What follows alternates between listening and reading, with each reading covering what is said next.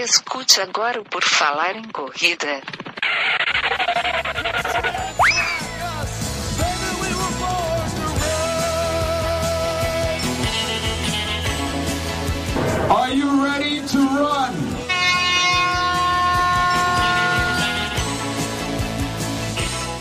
Começa agora mais um episódio do podcast do Puro Falar em Correr. Hoje nós vamos falar sobre fisioterapia, corridas, mitos e verdades e mais um monte de outras coisas com o Lucas Torres, nosso fisioterapeuta espetacular que está aqui participando novamente de mais um episódio conosco. Tudo bom, Lucas? Fala, senhor, tudo certinho com o senhor? Por aqui tudo em ordem. Tudo certo, vamos conversar muito sobre fisioterapia. O Lucas falou, meu nome ali, eu sou o Enio Augusto, caso você ainda não saiba, depois de mais de 300 edições. Estamos aqui, né? Vamos fazer o Por Falar em Correr, começar essa live aqui. Lá no final eu falo das formas que você tem de apoiar o nosso lindo projetinho. Você pode fazer a partir de um real e estar junto de nós aqui, o podcast mais antigo de corridas de rua do Brasil, quiçá do mundo, vai saber, né? Então, vamos começar aqui. E que honra fazer parte de mais um podcast aqui então, hein, cara? Porra! Só da... Isso aí, já acho que é a terceira, quarta, quarta, vez. quarta né? Ou Fora- quinta. Fora a live que a gente É. fez.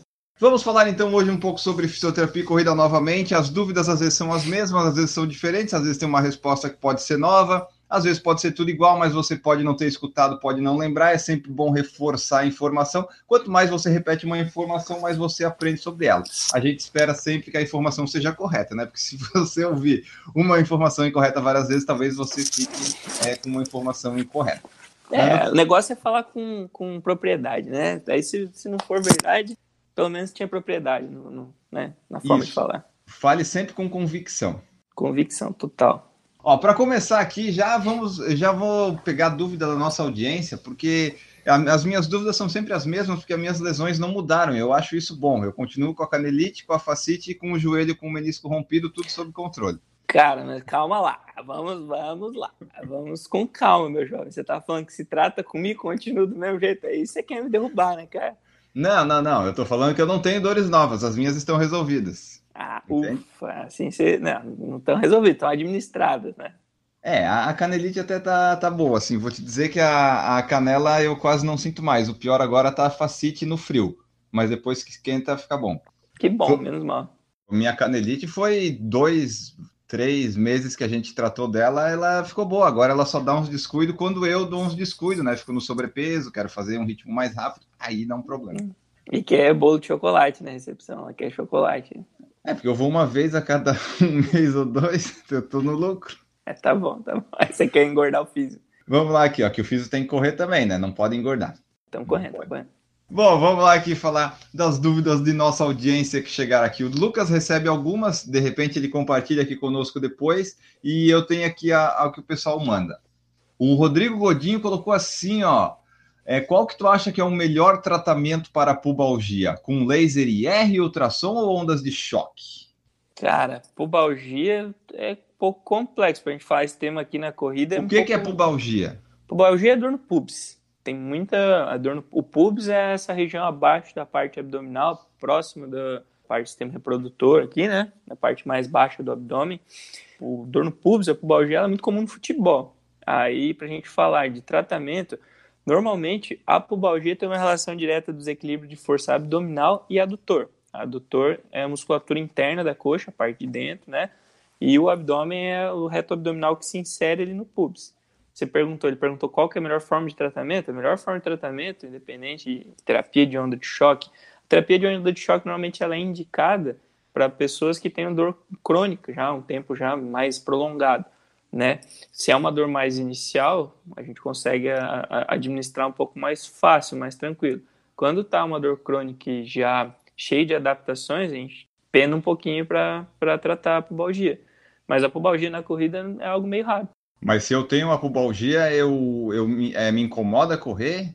Pode ser que sim, pode ser que não. Tem gente na pubalgia, tem dor para espirrar, tem dor para fazer, fazer relação sexual, tem dor para evacuar, tem dor para simples, alter, simples atividades do dia a dia, o cara pode ter dor. E aí tem relação.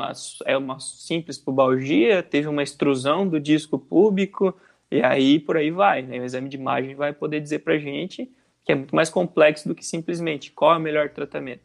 O melhor tratamento para qualquer situação é uma boa avaliação e um direcionamento.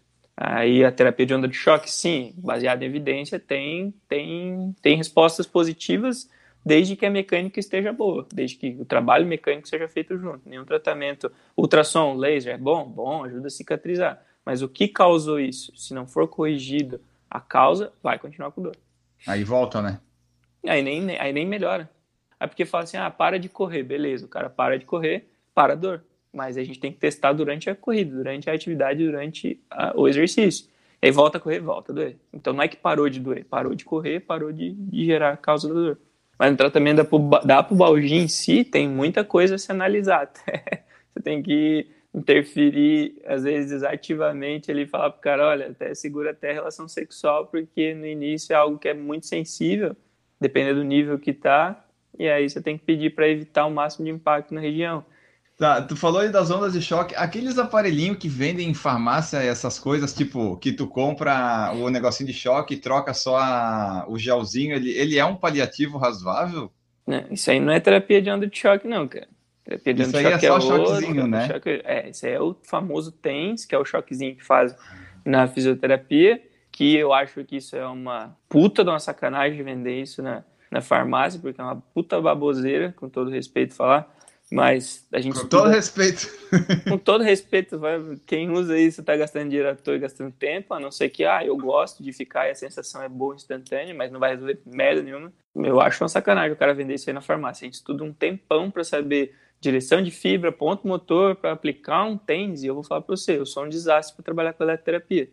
Meu negócio é terapia manual, eu sou mais específico da terapia manual, e tem um aparelho na clínica uh, que tem várias programações já estipuladas, por isso que eu uso eles. Então, mas eu sei onde aplicar. o cara aqui pega dois negocinhos ali, aplica um aqui, o outro liga ali, não vale nada. Tá gastando tempo e dinheiro todo. É porque a pessoa compra e ela aplica por conta própria onde ela acha que tem que aplicar, né? Aí uhum. fica tudo. Para que estudar, né? Para que advogado? Para que contador? Vou fazer tudo sozinho. É, viu a minha pergunta? Às vezes, para o pessoal que está ouvindo, eles acham, nossa, o Enio não sabe disso. Não, mas eu finjo que eu não sei para o Lucas poder dar a resposta para vocês, entende? Eu faço as perguntas mais bestas, porque para ele poder explicar tudo desde o começo. Tipo, aquilo lá não é o tratamento de onda de choque, é o TENS. Ah, tá, não, mas isso é normal. Pouca gente conhece a terapia de onda de choque. É um negócio teoricamente mais recente, não é tão recente mas é um pouquinho mais complexo. Uma outra hora a gente explica sobre legal sobre terapia de choque. Até para eu poder explicar melhor, eu preciso estudar melhor. Mas pra, é muito indicado para dor crônica, assim. Então, você, você gera um processo inflamatório, resumindo, você, você gera um processo inflamatório local para a fibra poder se, se ter, ter a possibilidade de se regenerar, entendeu? Para um, um tecido que está muito machucado, ter a possibilidade de ficar melhor. Tá, então serve para dores assim, essas dores aí, tecido que tu falou, tipo uma canelite, um negócio assim no joelho não é indicado, né? Pode ser, dor, ten, dor tendínea, é. dor, é, dor crônica, cara. Aí uhum. você vai agir em cima do tecido que o cara tem uma, uma alteração mais específica ali, algo mais complexo. Só que também só a terapia por onda de choque não resolve nada. É muito bom para tendão também. E ali que ele tinha perguntado de laser e ultrassom, essas duas outras coisas, laser e ultrassom, é, o que, que eles são, como é que eles funcionam? Só para explicar para o pessoal. O laser é uma canetinha que você mede a, a, profundidade e como você trabalha através de joules, que é a medida do laser. Então, tantos joules é para processo agudo, tantos joules é para processo crônico, tantos joules é só para cicatrização. Aí você vai alternando tanto de joule que você quer aplicar.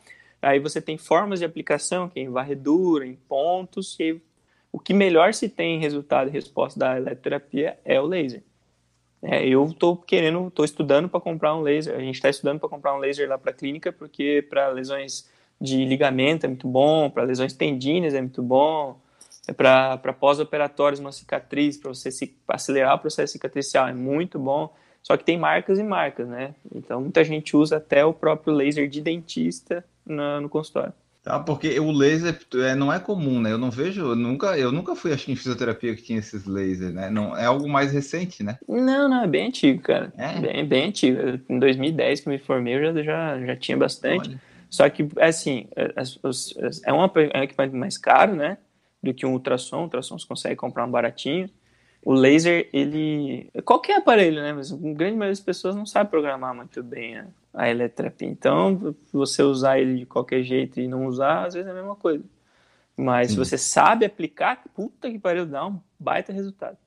E o ultrassom, o ultrassom ele, ele, tem ultrassom terapêutico, ultrassom estético, né? Muita é aquele faz... vermelhinho que fica quentinho? Não. Não, aquele lá é o infravermelho, porra. Isso é calor, superfici... é calor superficial, isso aí. Isso aí há muito tempo eu já não vejo usar, né? Mas há muito tempo eu já usei também em clínicas que eu precisava usar, porque era o que tinha. A ultrassom, ele ultrassom. tem o, o terapêutico e o estético.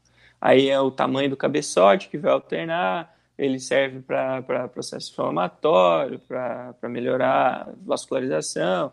Aí tem formas de aplicação também, que é contínuo e pulsado, que gera calor, não gera e por aí vai. Perfeito. Vamos ver aqui o que mais, ó. Danilo Davanzo, ele está com uma dor na parte posterior do joelho.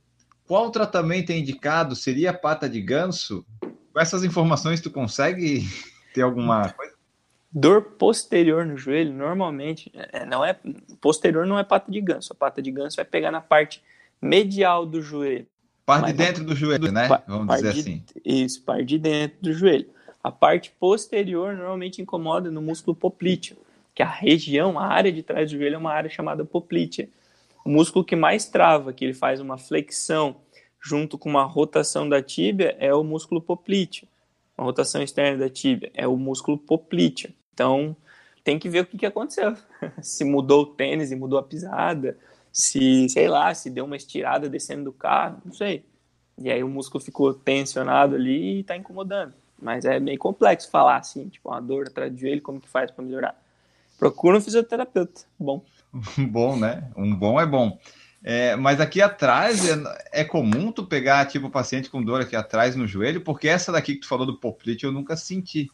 Que bom, continue assim. Mas o que, que acontece quando você tem uma uma hiperextensão do joelho também, pessoas que têm frouxidão ligamentar podem ter uma dor mais posterior no joelho, porque na hora do contato do pé com o solo, o joelho faz uma, ao invés de ter extensão completa, ele faz uma hiperextensão. E ele pode colocar também tensão na, na parte posterior do joelho. E é comum, é comum. É muito comum em pós-operatórios mais complexos de joelho, assim. O cara que operou o joelho fez uma cirurgia maior ali, fez uma sutura meniscal. É, na sutura é bem, bem comum. Poplíteo, mais um. Poplíteo, nome, nome bom para pôr no filho, no cachorro. Canal Cinemaníacos, meu esporão está incomodando pouco, o que fazer? Tratar. O esporão, o esporão fica onde? tem duas possibilidades de esporão no calcâneo, né? Na parte de baixo do pé e atrás ali onde se insere o tendão de Aquiles, né? O tendão calcâneo. O melhor é embaixo, eu acho, né? O mais assim comum como... é embaixo. Atrás normalmente dá intenista, porque fica muito na ponta do pé e vai aumentando, vai crescendo o osso na, embaixo do tendão ali na parte de trás. O, o esporão normalmente no, na corrida é bem característico. No dia a dia, é característico embaixo do pé mesmo tem que tratar, tem que ver o tamanho do esporão, tem, tem, tem momentos ali que tem que ajustar, fazer uma terapia manual, fazer um exercício para ajuste mecânico, em alguns casos até palmilha e por aí vai. Mas o, o esporão, para quem corre, esse aí, o que ele é mais comum de dar porque a pessoa ela tem uma mecânica errada, ela pisa muito com o calcanhar, um tênis, tem alguma causa assim mais específica ou pode variar? Qualquer área do corpo qualquer área do corpo que cresça osso é porque está sobrecarregado. A gente fala a mesma coisa do osteófito na coluna, que é o bico de papagaio. Muita gente fala assim: ah, eu tenho bico de papagaio. Que bom, porque se esse bico de papagaio não crescesse, o disco tava, já tinha vazado de onde ele tem que estar. Tá. Qualquer área do corpo que crie osso, que aumente uma área óssea, é uma região sobrecarregada. Então, ou tá, tá fraco e está correndo muito volume, ou sei lá, tá ficando muito tempo em pé, o calçado tá ruim, tá tendo uma sobrecarga local e tá crescendo o osso ali por proteção. Tá, então o esporão é um osso a mais que cresce, é isso? É uma ossificação, é um calo, é um osso que cresce embaixo do calcâneo ou atrás. Tá, mas daí isso resolve com fisioterapia? Ele some? Tem muita gente que tem esporão e é assintomático, porque o esporão não dói. O que dói é que o esporão aperta. Entendeu? Cresce. Ele pressiona. Tipo assim, ó, consegue imaginar meu calcânio aqui? aqui atrás. Uhum. Meu calcânio tá aqui. Ele cresce um osso daqui para cá. Ele fica apertando a musculatura embaixo do pé e a face a plantar. Quando fica bem administrado, consegue ter força para absorver um pouco mais o impacto, ele, ele pode ficar assintomático. Tá, mas aí não tem como tu é, deixar de ter esse esporão. Uma vez É. que ele tá lá, já vai era. ficar e só vai piorar. só vai aumentar, né? Aí, no caso, tem cirurgias de raspagem, né? O rapaz ali que perguntou o que fazer, vai tratar e se não der jeito, faz a cirurgia e corta fora. É, mas é bem complicado, porque se, se não tratar e só fizer a cirurgia, ele vai crescer de novo, porque vai ter sobrecarga. Mesma coisa de pessoas que têm cisto na mão por, por excesso de uso de mouse, celular, essas coisas. O cara vai lá, tem um cisto na mão, aí por que que tem o cisto? Porque usou demais? Ah, vai lá, faz uma cirurgia, volta da cirurgia começa a usar. O cisto cresce de novo. Porque daí a pessoa ela tem que ver o que, que ela tá fazendo que criou esse esporão, né? O que, que que ela. algum gesto, alguma coisa assim que tá interferindo ali, né? É, assim, ó, num contexto geral, na clínica, tá? O esporão tem um pouquinho relacionado, tá um pouco relacionado com ou, ou a sobrecarga, o overtraining mesmo, né? Ou um pouquinho, ou excesso de peso, ou um sobrepeso ali. E aí tem muita carga axial, tem muita carga vertical ali no, no, no, no pé e, e por aí vai. O cara fica muito tempo em pé, e sobrecarrega e assim funciona. E a, fa a facite plantar que eu tenho é diferente disso, né? É mais na frente essa dor, né? Não A- tem a ver com o osso. Hum, a tua, a tua tem uma relação direta com a, a perda de a- uma, uma, uma fraqueza dos flexores dos dedos. Você tem um desabamento do teu arco transversal. que é isso? Teu pé faz uma pronação mais acentuada. Quando a gente consegue controlar isso, ele consegue ter força nos flexores dos dedos e ele para de ter a dor que é próxima na região que você tem, é bem característico das pessoas que têm dor no esporão de calcânio. Não, mas o meu não é esporão, não, né? Acho que não. Na palpação não tem, não tem osso lá não, pô. É, não tem osso. Muito Só bom. o calcânio, só o calcânio. Mas às vezes Bem. ele é tão pequenininho que não dá pra sentir no dedo, num exame de imagem você vê, mas também assim, ó, no teu caso não vai mudar nada. Continua, trata e segue baile. Ela melhora às vezes, sabe? Às vezes ela, ela vai, passa, daí tem dias que não sinto, tem dias que sinto, mas já tá melhor do que a primeira vez que eu fui aí contigo, que ela tava bem, bem complicada. Os dias que eu sinto, talvez são os dias que eu não me aqueço tanto, né? Que eu não mobilizo tanto, que eu não faço exercício educativo, que eu vou correr meio vadio, e aí fudeu. Né? É por aí, é por aí. Ah, tá, conheço meu time. O Arthur Vitor, ele está sentindo muitas dores embaixo do pé. Olha só, embaixo do pé pode ser o esporão ou a facite, né? Não tem muito erro. Depende da região. É, se for na frente pode ser o neuroma de Morton.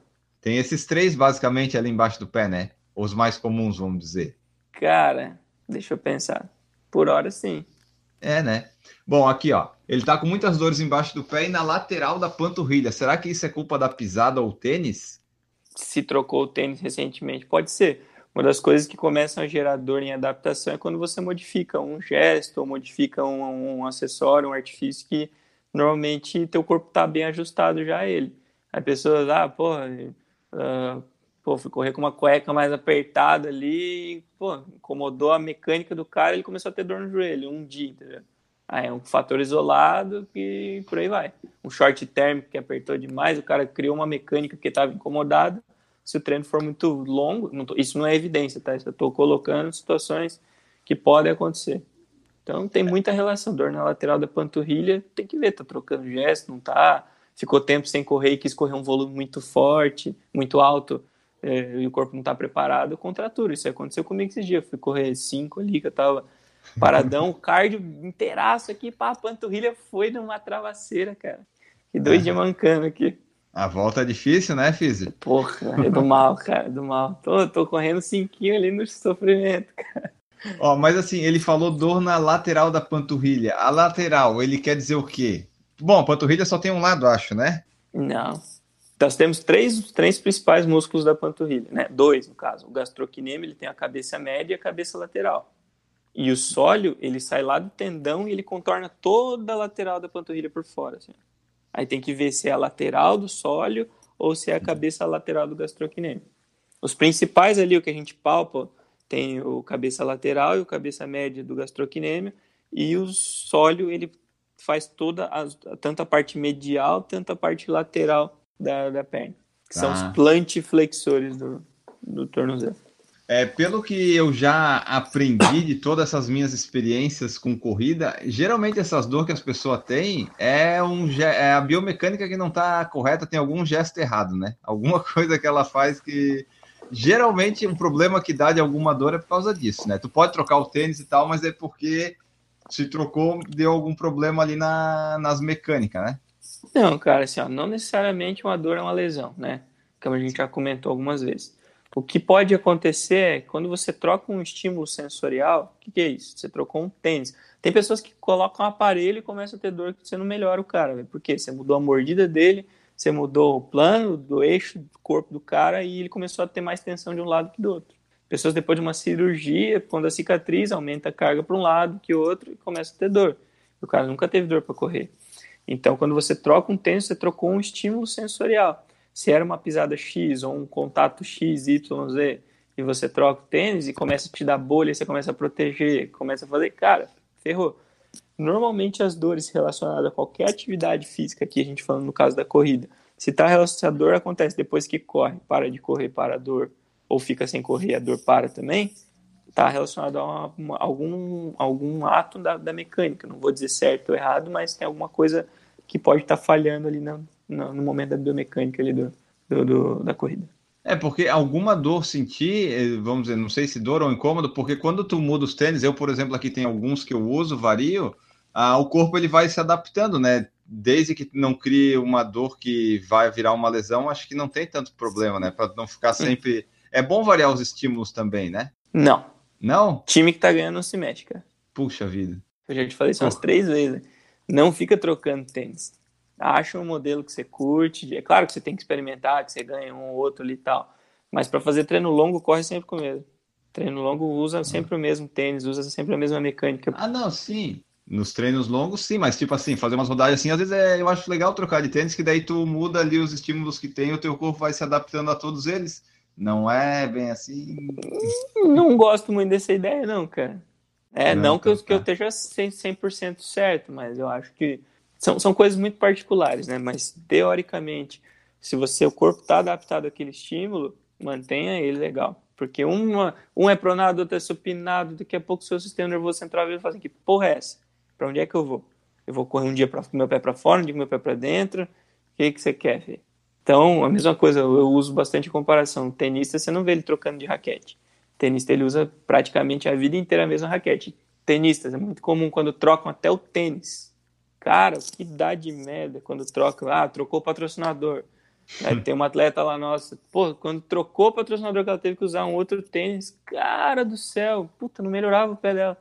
Eu explicava, ó, isso aqui você trocou o estímulo, agora teu corpo tem que se adaptar. Se ela ficasse voltando de um para outro, pode ser que se adaptasse, que o corpo dela ia se adaptar, mas eu não gosto muito dessa ideia, não. É porque daí são novos estímulos, às vezes não adapta nunca, né? Isso é a pessoa, né? Ou adapta tudo ou não, depende, tem, é muito variável isso também, porque tem corpo que é muito sensível, tem corpo que não, tá? Uhum. Tem, tem, tem gente que, que, que, tolera esses estímulos, tem gente que se apavora quando mudou o estímulo, começa a dar um negócio, meu Deus, acabou minha vida. Entendeu? É. Tem muita relação, tipo, a nível central aí pra gente falar de, de cara, pessoas ansiosas, pessoas preocupadas demais. É, porque a gente já falou disso, eu acho que a gente já falou, não sei se a gente já falou em episódios ou ao vivo ou drop, mas a dor, ela não é nunca normal, mas tem umas dores que dá para conviver com elas que são decorrentes do exercício. E tem dores que é o tua mente, as tuas preocupações que produzem, né? É, é psicossomáticas, isso que chama? Isso, é, psicossomáticas, biopsicossociais, aí vai depender é. da, da, das, das literaturas ali. Mas se você pensar assim, no contexto atleta de rendimento sempre vai ter dor. Dor muscular é uma dor sadia. Tem que cuidar com overtraining, tem que saber dosar, tudo como tudo na vida, equilíbrio, né? A dor articular, quando ela começa a ter algum tipo de sinal, sintoma, pode ser um período de adaptação de um tênis novo, pode ser um período de adaptação de um aumento de planilha, de volume, intensidade, enfim. Só que isso o teu corpo tem que se adaptar logo. Se ela permanece mais de 10, 15 dias, opa, tem uma coisa errada né? Então tem que ver, tem que manipular, tem que ajustar, tem que dar uma sequência dar uma direcionada. Senão fica crônica e complica a vida. Tem pacientes também com dor crônica que está administrado e o cara está correndo. Não está limitando, entendeu? Então, como a gente sempre é. comenta ali de tendinopatias de bíceps femoral. Puta, é um saco tratar. mas o cara não para de correr. Bíceps é no braço? Bíceps femoral é o posterior da coxa. Aquela dor no, perto do ossinho da bunda, assim, no isquiotibial.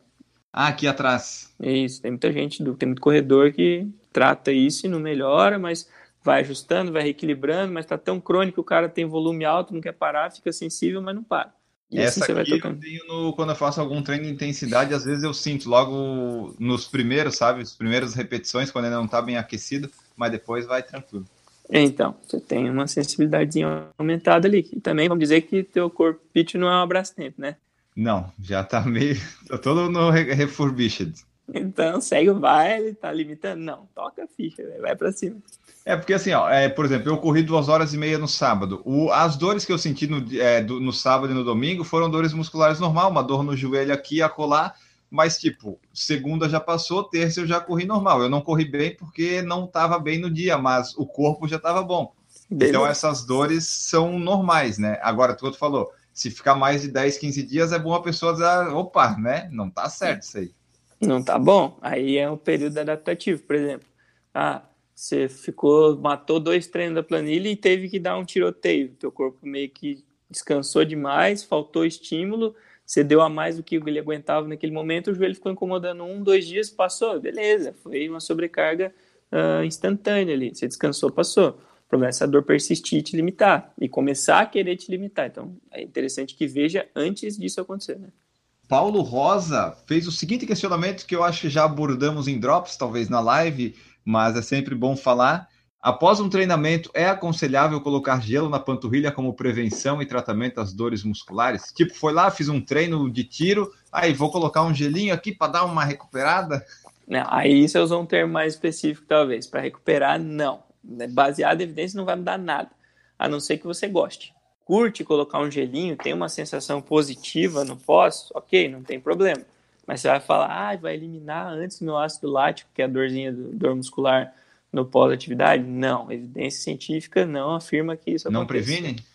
Não, não, tem como falar de prevenção. Tá? Talvez foi, ele perguntou de uma forma. A forma preventiva, prevenção, cara, é aquecimento, é mobilização, é trabalho específico de força, equilíbrio. Isso é um trabalho preventivo, né? Você usar uma, ou uma manutenção em terapia manual, algo do tipo assim, mas o gelo como prevenção, eu acho que eu nunca nem, nem vi nada a respeito. Não, gelo é se a pessoa quiser sofrer no inverno, por exemplo, ou se refrescar no verão. Dá para colocar no, no gin com tônica aí, no Moscou Mule. Mas aí, por exemplo, às vezes tem essas, esses, essas corridas, agora tem algumas corridas que depois da corrida, o pessoal lá tem uma, um balde de gelo para entrar e se recuperar. Isso aí é só para dar um, a pessoa justificar o dinheiro que ela gastou. Assim, pô, tinha um negócio de gelo, me recuperei depois da corrida. É, não tem muita função, né? Isso é bom pro cara passar frio. Eu não entro no treino daquele. Nem que se me comprovasse, porra, você vai ficar bom, você vai eliminar Três dias de dor, cara, deixa eu comer a dorzinha aqui. Não entra essa porra.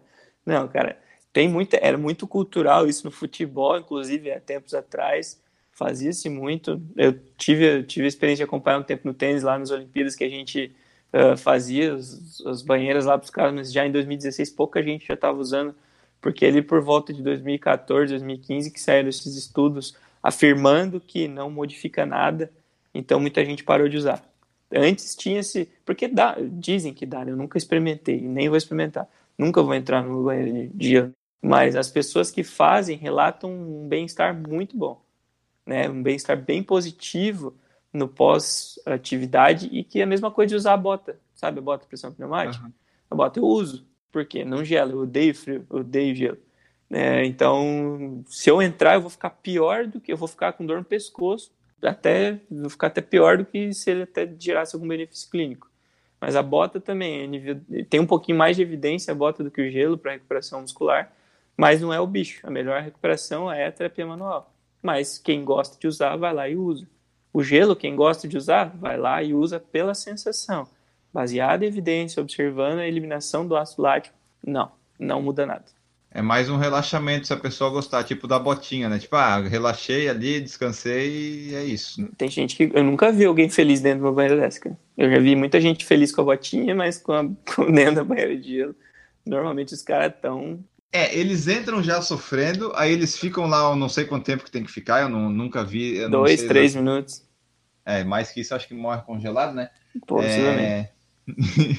e daí, tipo, a pessoa sai, depois que ela fica três minutos numa banheira de gelo que deve estar sei lá quantos graus negativo, ela tem que dizer que foi bom, ela tem que dizer que gostou, porque É. senão não justifica. E o uso do calor, Lucas, como bolsa térmica, etc., ele ajuda a relaxar a musculatura no pós-treino? Esse tal de calor aí, ele é melhor que o gelo? Tem mais evidência? Pós-treino, qual parte do pós-treino? Instantâneo? Ah, vamos pensar assim, ah, acabei o treino, cheguei em casa, sei lá, tomei um banho, eu vou colocar uma bolsa térmica aqui na, sei lá onde, na perna. É, teoricamente a bolsa térmica não tem um calor profundo, né? Calor profundo em equipamento que a gente vai conseguir usar hoje é ultrassom e antigamente se usava muito ondas curtas. A bolsa térmica não vai mudar muita coisa, não, porque é um calor bem superficial, não mantém por muito tempo. Não, não tem problema, é gostosinho, pode usar. Só para relaxar, então, também. É, não vai usar quente depois de pancada, né? Porque tem muito processo inflamatório local, isso vai piorar a situação. Ah, isso é importante, isso é importante. O calor você nunca usa depois de pancada, você usa só para relaxar um, um musculozinho. Muita gente gosta de entrar embaixo da, da ducha e soltar na lombar que auxilia pescoço, tudo. Mas fria? Quente, porra. É, Ah, não tá. fria. Acabei de falar que eu odeio frio, homem. Tá louco? Mas daí vai, não vai, não vai ajudar, vai prejudicar a lesão, não é isso? Ou é só? Ah, não, não, tô falando para relaxar. Ah, tá. Não, numa pancada não. Na pancada não usa calor, não usa calor nem a pau. Aí se tem orientação para usar protocolos de entorse, panca... mais entorse, né? Que se usa o, o repouso, gelo, compressão e elevação, que é um protocolo que é o RICE, né? Então, é mais para pancada, para traumas, assim, o gelo. O calor pode ser para dar um conforto, é bom, gostosinho. Bom, ah, tô vendo que todas as perguntas aqui tá caindo no, no relaxar, no gostosinho, mas nada com evidência. É, ah, mas é que é bom, cara, porque isso aí derruba um monte de mito, cara. Há um tempo atrás eu coloquei um videozinho lá no IGTV, na, na, no Instagram, falando sobre alongar antes, depois, o que que fala. Cara, muita gente, muito, nossa, eu tive, eu nem tenho muito seguidor lá, essas coisas, mas muita gente gerou uma série de comentários, ah, não sei o que. Cara, evidência científica não, não se alonga para atividade, não tem benefício nenhum. Você até tem malefício, mas não se alonga. Você quer fazer alongamento um dia para ser encurtado? Perfeito, vai lá. Mas pré-atividade você vai ter gasto energético e não tem comprovação científica positiva nenhuma. É, eu tava lendo sobre isso hoje. É, a, antes não adianta e depois, se tu alongar logo, depois tu vai estar tá aquecido, capaz de tu alongar mais do que deveria e dar problema no, no músculo, né? Cara, você quer alongar levezinho depois da atividade pelo conforto, perfeito. Ah, é bom puxar a coxa, dar uma baixadinha. Chega, não inventa moda. Quer alongar, vai pilates, vai, vai fazer, vai pegar uma boa orientação de alongamento e acabou. Pô, a pessoa que gosta de se alongar depois que acaba um treino. Eu, quando acabei o treino de sábado de 25 km, eu só queria sentar na grama e ficar um tempo deitado lá. Não queria alongar nada. Eu que tô correndo 10 horas da noite que eu acabo de correr, eu quero entrar no banho quente, velho. Tá frio pra cacete. É, o melhor pós-treino é o banho quente. Tá louco, se eu tivesse uma banheira em casa, eu era um cara feliz, velho. Eu ia dormir Maravilha. nela. Uh, o Henrique Lucic, ele perguntou qual o tempo máximo na bacia de gelo. A gente falou aqui é 2 a 3 minutos. Eu acho que não passa disso, né, Lucas? Sim, não, não, não normalmente não. É 2 a 3 minutos, eu não lembro. Eu não uso, nunca. Eu não, usei uma vez na vida num evento de crossfit só e faz muito tempo, nem lembro. É 2 a 3 minutos e até você começar a se arrepender. Se começar a se arrepender antes, você sai. Tem muita gente que coloca o dedinho, o dedão do pé não, não quero, não. E, assim, e qual que é o tempo da bota de compre... aquela botinha para usar? Tem um tempo específico ou pode usar, sei lá, uma hora, duas horas, o tempo que a pessoa quiser? A bota em si ela vem com a programação de 10, 20, 30 minutos. Eu nunca usei mais que 30 minutos. E para usar 30, enche o saco, cara. Ela começa a formigar o dedo, começa a comprimir demais, vai apertando demais a inervação, aí chega, deu. Já sai do conforto que ela dá. É, né? exatamente. Tem que ser, tudo tem que ser benéfico, cara. Não, a não ser que fala, pô, se você aguentar uma hora, tem um monte de estudo que fala, então aguenta lá, depois vamos ver se vai dar mesmo. Né? Mais do que isso, uhum. eu uso normalmente 20 minutos, cara. Mais do que isso é, é, é muito. A bota de compressão, ela serve para recuperação, da... é, é só para relaxamento mesmo que a gente tá falando, né? É tipo... para auxílio na eliminação do ácido lático. É para recuperar a dor, a dor muscular tardia, né? Que é causada pelo. pelo Isso só usa na perna. Não, tem, eu tenho lá na clínica, tenho botinha de quadril e tenho botinha de membro superior também. A pessoa fica tipo Robocop, assim? Tipo, assim, sei lá quem, um... É um de cada vez. Aí estica um ah. braço, depois estica outro. O João Marcos Pedra perguntou assim: treino de tiro com intervalo de descanso, alonga nesse descanso ou não? Mas não, não faça isso, meu amigo. Jamais, cara. Não. Porque, meu Deus, ele caminha, trota, fala com o coach, mas não alonga. Não no intervalo do tiro, né, meu Deus não, céu? nem antes, nem depois, nem durante, muito menos durante, pô. Imagina, já tá morto lá, vai alongar, vai dar uns Tá problemas. louco, vou, vou, tá, du- durante, vai, respira, toma uma aguinha, pensa na vida, sei lá, xinga o coach. Ele até perguntou que ele, ele falou aqui que faz um trote antes de treinar, se ele alongava antes desse trote ou depois, a gente já falou aqui. Along, não alongue é, no dia que você tá correndo aí. Alonga depois, no Aqueça, outro dia. aqueça antes. Mobilidade, exercício educativo, mas não se alongue. Prepare a articulação, prepare o músculo. A gente fala isso todo dia, todo dia. Tem muita gente com dúvida. Então, vamos frisar mais uma vez: não alongue pré-atividade. Isso eu afirmo com muita certeza. Prepare a articulação, mobilização, aquecimento. Tá, e o tal do alongamento dinâmico, ele não serve para isso também não, né? Não. Alongamento não faz antes, porra. Não importa se é dinâmico ou estático, né? Não. Quer que eu desenhe? Ai, ai, então é isso, pessoal. Nada, Às vezes nada... me chamam de grosso, mas é que, tipo, cara, não, não alonga. Ah, mas não, não tem mais, não alonga. O tratamento da fisioterapia que tu faz com os pacientes tem todos esses protocolos, tem todos os estudos, mas mesmo assim sempre tem que ser um negócio, vamos dizer, individualizado. Tu tem que analisar a pessoa e ver se aquele protocolo, aquele estudo, aquelas coisas que na maioria funciona, se naquela pessoa vai funcionar, né? Normalmente funciona, né? Quando você tem uma boa direção de uma, uma boa anamnese, rapidinho funciona. Né? Não posso dizer rapidinho, mas começa a ter resultado. O importante é tu ter esse contato inicial com o paciente para ver todo o histórico e tudo onde é que dói, que a É. partir dali tu consegue saber o que fazer, né? Exatamente, a anamnese, a avaliação é o principal. Tá? As pessoas falam, ah, mas eu vou ser avaliado, vai. Isso é a principal parte, cara. O melhor momento de saber qual a direção do tratamento é na avaliação. O cara, ah, não, pode vir que eu não te avalio, eu já te trato. Não. Muitas vezes eu chego a ficar, tipo, uma sessão, uma boa parte da primeira sessão conversando para depois ir gerando e fazendo testes. Ainda tem muita na parte cultural aqui, do, eh, não sei se é brasileiro ou se é do ser humano, de ter um, um ato instantâneo. Então, muitas vezes eu tenho que deixar uma parte da avaliação para a segunda sessão para iniciar uma intervenção com o paciente, porque às vezes ele quer já que faça uma coisa, mas é muito importante a avaliação. A anamnese é extremamente importante, porque você vai, vai, vai nortear todo o tratamento. Vai nortear, inclusive, se tem necessidade de tratamento. Né? Se está ali, precisa, mas como, qual a intensidade, qual a frequência e tudo mais. É porque a pessoa ela tá com a dor, tá com essas coisas todas, ela quer resolver imediato. Daí ela vai no médico assim, daí o médico quer falar com ela durante uma hora. Ela pensa assim, porra, mas tu quer falar comigo uma hora? Eu quero, eu quero me tratar, mas ela não entende que é parte do processo, né? É Se essa, essa conversa de uma hora é capaz de resolver na próxima consulta o problema que talvez não resolvesse. Se a gente conversar, às vezes a gente vai resolver o problema conversando, porque a gente vai direcionar, vai fazer teste, vai ter especificidade. E muitas vezes, pô, você tá com dor na lombar? Tô. Se eu não perguntei se eu uso a carteira no bolso, eu não vou saber se você precisa tirar a carteira do bolso que tá girando tua dor. Aliás, esse negócio da carteira é, tem bastante gente que sente às vezes uma dor na lombar, aqui na, nos, não sei se é nos glúteos, aqui no quadril, e às vezes é só a, ca- a carteira que tá na, no bolso. né? Já tive bastante histórico disso. Hoje em dia tá mais de boa, assim.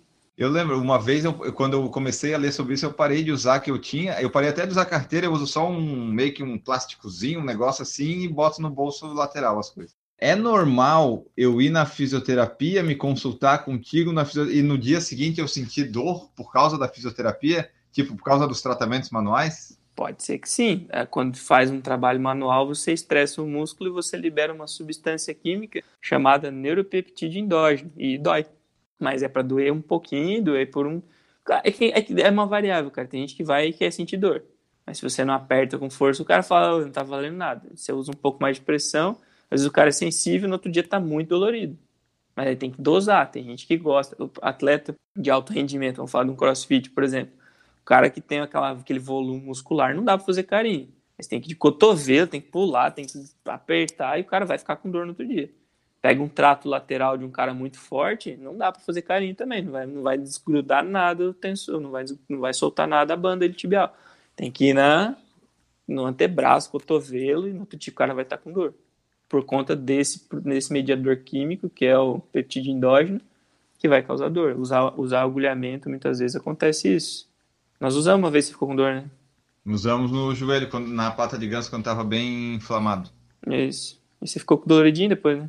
Ficou um pouco depois. Tu até É. falou, é, no dia seguinte é até melhor não correr, porque ainda vai estar meio Vai estar dolorido. dolorido, porque tá magoado. Aí você pode confundir com a dor do teu joelho e é simplesmente um processo de, de é um procedimento fisiológico para a gente ter machucado mais o tecido, gerado uma inflamação nova e aos pouquinhos ele curando. Aí tem um insight clínico do terapeuta de se colocar à disposição do paciente. Ó, se der algum problema, você me avisa. Aí a gente vai controlando e vai aprendendo. Eu falo para meus pacientes todos, cara, não fique com dúvida, porque se você ficar com dúvida, você vai ficar pior. Deu dúvida, manda ali, eu vou demorar para responder. Eu tô com uns 20 mensagens para responder ainda hoje aqui, pelo menos que eu vi no meu WhatsApp antes de começar, mas eu vou responder todo mundo antes de dormir. Entendeu? Por quê? Para o cara não ficar com dúvida. Ficou com dúvida? Manda, porque é bom você saber o que está acontecendo ou não. Se der alguma merda grande, alguma coisa, vem que eu vou te ver amanhã. E assim, a- apesar, tu vê lá, entrevista a pessoa, faz a anamnese, faz as, a consulta lá, faz os exercícios, as coisas que tem que fazer, mas tem alguma coisa que a pessoa pode fazer em casa para ir ajudando ela? Porque tem uma hora que tu meio que dá alta para a pessoa, né? Quando tá tudo ok. Aí tem Sim. exercícios preventivos, é, não sei se preventivos ou para ficar fazendo em casa, para a pessoa, se ela tiver disciplina e tal para fazer, né? Isso não vai, tipo, tirar o teu trabalho, né? Falar para a pessoa o que, que ela pode fazer em casa, né? Sim. A maioria dos meus tratamentos, Enio, ele, ele engloba no máximo duas vezes por semana de início e uma vez por semana na grande maioria, a não ser que seja um pós-operatório que necessite de fisioterapia com uma frequência maior. Mas na grande maioria dos casos, eu observo meus pacientes uma, no máximo duas vezes por semana, e exercício para casa. Se não fizer, vai voltar igual, vai voltar pior. Aí não é culpa minha. Eu não tenho, a não ser que seja uma criança que eu tenho que dar satisfação para os pais, mas um adolescente, algo do tipo que aconteceu outro dia, eu falei para o paciente que eu não iria atendê-lo, porque ele não estava fazendo exercício em casa, os pais iam gastar dinheiro à toa, e o moleque não ia ficar bom. Daí ele ia dizer que tratou comigo e continuava com dor igual. Eu falei, eu não quero isso para mim. Pode finalizar aí. Até sugeri para a mãe usar o pacote dele lá para dar uma soltada, fazer uma osteopatia e boa. É, porque tem é, casos que se a pessoa não fizer em casa não ajuda, porque não tem muito tempo de consultório para dar jeito, né? Teoricamente, a gente fica uma, no caso, se for uma vez, é uma hora na semana, né, cara? Quantas horas tem na semana? Se você quer resultado É. instantâneo, tem atleta de alto rendimento que tem o próprio fisioterapeuta, faz fisioterapia duas vezes por dia. Então, entre terapia manual, liberação, relaxamento e exercício. E ajuste mecânico. Então, pô, uma hora por semana é muito pouco. Então, tem que fazer em casa. Não tem remédio, não tem milagre. Se tivesse bom, não tava lá. Então, tem que fazer. Tá, e se eu tô bom, é, vale a pena eu ir na fisioterapia? Cara, de forma, de forma regular, assim, a cada período espaçado, é sempre bom, né, cara? Sempre a gente vai ter coisa para estudar e para aprender, como na mecânica você vai ter coisa para melhorar.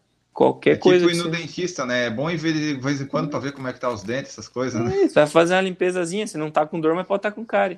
O carro, meu carro vai fazer 30 mil quilômetros agora, tem que levar, né, na revisão. Não tem nada do carro, tem que levar. Bom, Senão até- perde a garantia. Sobrepeso, ele é causa de muitas lesões, assim? Ele pode causar mais lesões do que o normal ou te causar umas lesões que tu não teria se não tivesse sobrepeso? Com certeza, cara. Não posso te afirmar que lesões e como, mas sobrepeso está relacionado a aumento de impacto, aumento de carga no corpo. E você vai usar um carro 1.0 para andar sozinho, ele vai render de um jeito. Você vai usar um carro 1.0 para carregar seis pessoas, ele É. vai berrar, ele vai estourar antes. O ideal é sempre ter acompanhamento, tanto de nutri, se percebe que tem um sobrepeso ou vai iniciar uma atividade, ter nutri, ter coach, ter físio, ter todo mundo, ter todo. A coisa não é tão simples quanto parece pegar um par de tênis e sair correndo. Legal é ter acompanhamento para entender. A não ser que você queira esperar se machucar para procurar todo mundo. Aí você vai ficar parado também vai engordar de novo. Tu até recebeu uma pergunta nos stories outro dia, né, da pessoa que estava fazendo musculação, bike, não sei o quê, e estava ganhando peso e queria voltar a correr porque ia perder peso. né? Ah, tá. Não, é, é, eu lembro dessa pergunta. Foi uma. Eu já atendi essa paciente, ela fez uma videoartroscopia de quadril e sente dor e tal. Eu atendi ela há bastante tempo, sei lá, três anos atrás, na época que eu trabalhava em outra clínica. Eu atendi ela, eu não me recordo quantas Aham. vezes, mas foram algumas vezes e, pelo que eu entendi, ela ainda não tá bem. Eu lembro que eu atendi ela no pós-operatório pouquíssimas vezes, assim. E de lá para cá, acho que ela questionou sobre voltar a correr no pós-operatório de vídeo de artroscopia. E se você faz uma cirurgia para ficar bom, teoricamente é para você voltar a fazer tudo que você fazia. Mas tem a possibilidade da pessoa voltar a fazer tudo o que fazia, ficar bem e continuar com dor? Vamos pensar que a dor, muitas vezes. Você viu no, no, no UFC, há 15 dias atrás, o Marreta lá? Chegou a ver? Não. O, ca o cara, na, na, metade da luta lá, ele não vi como é que foi, mas eu só li. O cara rompeu todos os ligamentos de joelho, quase todos, rasgou os dois minutos. Ah, eu vi isso, ele continuou e, lutando com E ele continuou lutando até o quinto round e perdeu por ponto. Ele não foi nocauteado. Então, Sim. acabou a luta, o cara saiu de cadeira de roda. Mas você acha que a dor tem relação com a lesão? Não, cara. O cara tinha uma descarga de adrenalina, ele aguentou e foi embora. Então, a grande maioria das dores não está relacionada, não a grande maioria, uma parte, né, vamos falar assim, está relacionada à falta de função e não à lesão específica. Por exemplo, na corrida, às vezes, eu já tive uma meia maratona que eu estava correndo que eu lesionei aqui em cima, acho que é o William Pessoas, talvez seja isso, aqui na, na parte da coxa, e eu senti uma dor, eu tive que caminhar um pouco, fui trotando até o final, consegui correr. Mas daí depois foi um mês para eu me recuperar até passar a dor, mas na corrida em si foi foi de certa forma tranquilo, foi dolorido acabar, mas deu para acabar porque estava aquecido, estava naquele negócio todo. Depois, olha, foi sofrido. É, e paga o preço, né? É baixa adrenalina, tem a questão de você estar, tá, que a gente fala do sistema nervoso autônomo, você está instinto de luto, tem instinto de luta ou fuga. Você está no meio da guerra, você pode estar tá com a perna quebrada que você está correndo, velho. Tira o leão de perto de você, que você vai, ah, passou, você olha para tua perna quebrada, ah, aí vai doer. Pois é, se a pessoa vê a perna quebrada, é capaz de doer mais do que a dor que de fato ela deveria sentir, né? Depende do momento, cara. Se a perna tá quebrada, é aquilo que a gente tá falando. Você tá com uma descarga de adrenalina, que nem uma reta ali, cara. Aguentou, cara, assim, impossível o cara ficar em pé se for analisar. Aí você vai falar, a dor tá no tecido? Não, cara. A dor tá aqui, ó. Se o cara comanda a cabeça. Por isso que o pessoal tem. O pessoal que vai melhor nessas corridas aí, nessas coisas aí, seja ultra maratona, é geralmente, é claro, quem treina bem, mas quem tem a mente mais forte, né? Porque daí ela consegue aguentar mais. Total, total. Corrida é pura cabeça. Como é que tá a cabeça do nosso físico que tá voltando a correr? Cara, que assim, né, eu gosto pra caramba de correr, só que o que me pega muito é que minha única hora para fazer atividade física é à noite. Eu começo a atender muito cedo, eu começo a atender sete, sete e meia. Normalmente às oito, mas eu tenho, amanhã eu começo às sete e meia. Então de manhã eu não consigo. Durante o dia eu não consigo também porque eu vou parar 8, 9 horas da noite. quando eu vou correr à noite, eu tô estafado. Então eu fico brigando comigo para correr. Por isso que eu não faço, não tô, não tô tentando voltar para distâncias tão longas, porque, cara, eu vou ficar puto, entendeu? Se eu tiver que correr à noite, cansado, então eu coloco uma música que eu curto pra caramba, eu dou um tirinho de meia hora e deu. 25, tá, tá dando 4,5 para 23, 24 minutos ali. Tá bom, Fui, vou sair de casa, vou até o P12, dou a volta ali, né, não sei o quê. 4,5, 5, pô, fechou. No dia da prova eu vou fazer 10. Eu queria tentar fazer em 50, 55, né? Fechar bonitinho ali embaixo de uma. Não sei se eu vou conseguir, mas eu vou tentar. Vou treinar aqui pra, pra ver. Não tô seguindo planilha, tô indo na maciota, o condicionamento tá bom porque eu jogo bastante beach tênis aí, que é algo que eu prefiro no final do dia, por quê? Porque é dinâmico, eu vejo pessoas, eu converso, dou risada, né? É só mais comigo, fácil, né? né? Nesse sentido, mas eu estou voltando para a corrida. Meu objetivo principal é um dia chegar na minha maratona. Tenho muita vontade de fazer, mas eu também não vou fazer sem treinar porque vai dar merda. Ah, o bom de ter consciência aí, ó, de ser um fisioterapeuta, de ter a consciência assim, não vou fazer, não preciso fazer agora, né? Na hora não... que eu tiver um tempo, na hora que eu conseguir treinar, me dedicar, e eu tenho muita vontade também de me inserir um dia no triatlo. Bom, pessoal, esta foi nossa conversa aqui com o Lucas Torres. Falamos sobre assuntos que talvez já tenhamos falado, falamos sobre assuntos que talvez sejam novos. É, esperamos que vocês tenham gostado, tenham aprendido alguma coisa aqui, tirado alguma informação boa e útil para a sua vida na corrida, para a sua vida no geral. Se você gostou, você manda aí seu feedback, seja para nós aqui no PFC, seja lá no Lucas, no Instagram dele. Manda, é, dizendo aí o que, que você achou, o que, que você quer, quais são suas dúvidas, que a gente pode fazer novos podcasts aqui sobre fisioterapia, corrida e coisas assim. Antes de ir embora, lembrar das formas de apoiar o Puro Falar em Correr. Tem ali é o Padrinho, o PicPay, tem agora o Apoia-se que eu criei também, para você ter mais formas, caso você queira. E vai lá, a partir de um real pode fazer parte do nosso projeto e apoiar o Por Falar em Correr em todas as suas mídias, podcast, YouTube, site, Twitter, Instagram tudo que a gente faz aqui. Vamos agora embora despedir do Lucas. Lucas, muito obrigado pela sua presença novamente aqui no Por Falar em Correr. Valeu. Deixa aí a tua mensagem final, teus meios de contato, faz o teu jabá e muito obrigado, meu amigo. Obrigado também. Sempre precisar estar à disposição para esclarecer. Sempre muito divertido. E, pô, eu, se precisar falar três dias sem parar sobre qualquer assunto de fisioterapia, atividade física, o que for, a gente está aí. Eu estou aqui de Floripa, ele também, né? A clínica fica aqui, a gente atende aqui em Jurerê, na Muvon, integrada. E o que precisar, estamos à disposição aí, velho. Pode contar com a gente aí. Maravilha! O problema de falar três horas sobre fisioterapia é eu achar assunto para isso, né? Mas eu acho que tem. Só que daí ia, ia ficar muito tempo, né? E é bom a gente dividir em partes, é, em vários episódios. Bom, pessoal, ficamos aqui neste episódio e a frase de hoje para terminar é a seguinte: Nunca seja a pessoa mais inteligente da sala. Se você for, busque outras pessoas ou saia da sala. Voltamos no próximo episódio. Um grande abraço para vocês e tchau. Errou! É, tem que ter uns chocolates ali para receber o pessoal. Tem só bala. Porra, né? A Nutri, a Nutri mata nós aí, né, cara? Aí não dá. Cara, hoje chegaram lá porque inventaram de, há um tempo atrás, colocar bolachinha. Sim, colocar. Você viu lá? Cara, quem come tudo lá sou eu. Eu chego lá, eu acabo com bolachinha de chocolate, eu acabo com bolachinha de tudo. Aí a Liliane, que é a secretária, virou hoje. Lucas, eu trouxe um negócio diferente. Eu falei, o quê? Eu trouxe bolachinha integral. Eu falei, pô, tá feia a coisa mesmo, pra ter que me trazer uma bolachinha integral aí. Errou! É que nem a famosa história do casamento, né? Os caras falam, pula aqui na piscina que tá quentinho, né? O Exato. cara pula, não é bem aquilo, né? Vem que tá quentinho. Não né? posso tá dizer nada. no geral, né? Tô brincando. Errou! É, tem umas coisas que não dá, né? Tem umas coisas que. tipo, a pessoa diz, ah, a terra é plana. Pô, não dá. Tem umas coisas que a gente não pode. Mas é. vamos continuar é. aqui. tipo isso. Errou! Usa um plásticozinho aí. ah. Esse é meu fisioterapeuta. Eia, boa. Fanfarrãozinho, né? Ei.